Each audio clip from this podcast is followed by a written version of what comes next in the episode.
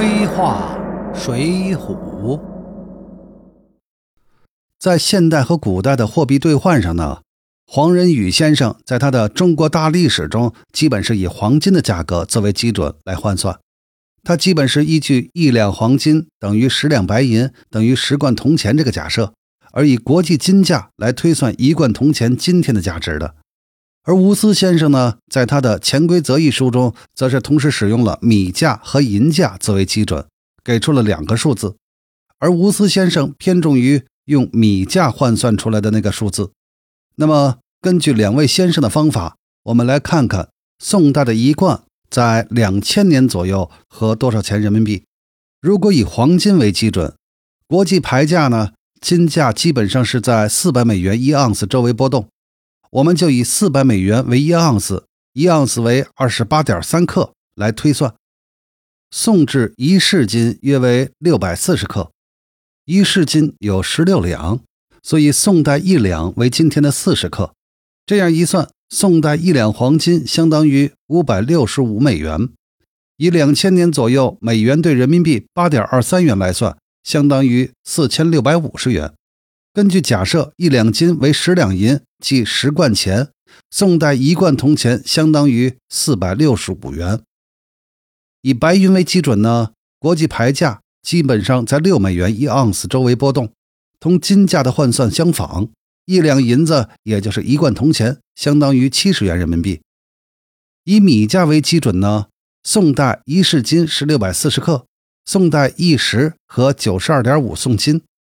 宋金是这样啊，沈括的《梦溪笔谈》卷三有“凡食者以九十二斤半为法，乃汉称三百四十一斤也。”因此呢，一石大米就有五万九千两百克，即五十九点二公斤。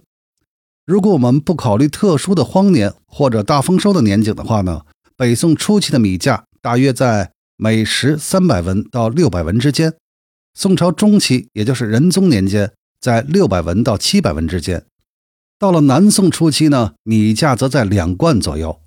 那么以此推算，北宋末年、宋徽宗期间，大约每石一贯左右，应该算比较合理的。如果按照大米价格每公斤二点五元来计算，宋代一石大米五十九点二公斤，折合一百四十八人民币。也就是说，一百四十八人民币呢，和一贯铜钱。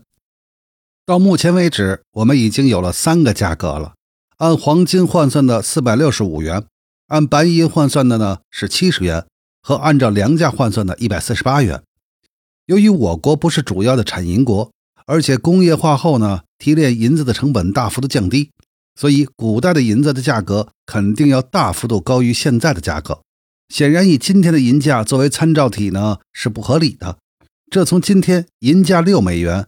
一盎司金价四百美元就能看得出来，今天的一两黄金能换六十六两银子，而我们假设的古代金银兑换率呢是一比十，而黄金的产量稳定，直到今天仍然被世界各国作为重要的硬通货储备，所以用黄金作为基准还是比较合理的。此外，虽然现代技术的大幅度发展，袁隆平先生的杂交水稻使得粮食产量大为提高。但是今天消费粮食的人口也大幅度增加了。根据《宋史地理志》，北宋大约不到五千万人口，而在二零二二年，中国已经有十四亿人口了。民以食为天，粮价应该还是一个重要的基准。因此，作者就取了个金价基准的四百六十五元和米价基准的一百四十八元的平均值三百零六点五元，并规整去零，将一贯铜钱定为三百人民币。因此呢。我们有下面的基本换算公式：一两黄金等于三千元人民币，一两白银等于一贯铜钱等于三百元人民币，一文铜钱和零点三元人民币。以这个汇率来看看宋代官员的薪水。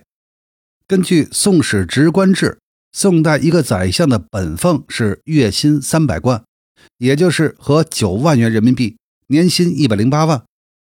一个普通从八品的县令。月薪十五贯，合人民币四千五，年薪五万四千。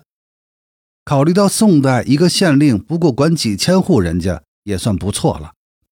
宋代呢，除了本俸之外，还有值钱、露宿、新炭诸物、增给、公用钱、几券、植田等名目繁多的津贴，难怪人称宋代对官员的优渥无与伦比呢。也难怪宋江削尖了脑袋想招安当官。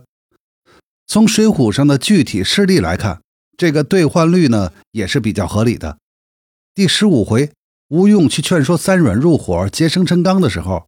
吴用让阮小七用了一两银子买了一瓮酒、二十斤生熟牛肉、一对大鸡，差不多就是一两银子换三百人民币的样子。此外，第十回林冲风雪山神庙，陆谦在李小二店里招待管营和差拨时，曾拿出一两银子，点了三四瓶好酒，菜随便上。同样，第四十四回戴宗杨林请石秀吃饭的时候呢，也是杨林扔出一两银子。让店家随便上酒菜。一般来说，一个普通的小饭馆，三百元人民币，三个人吃，的确差不多可以随便点菜了。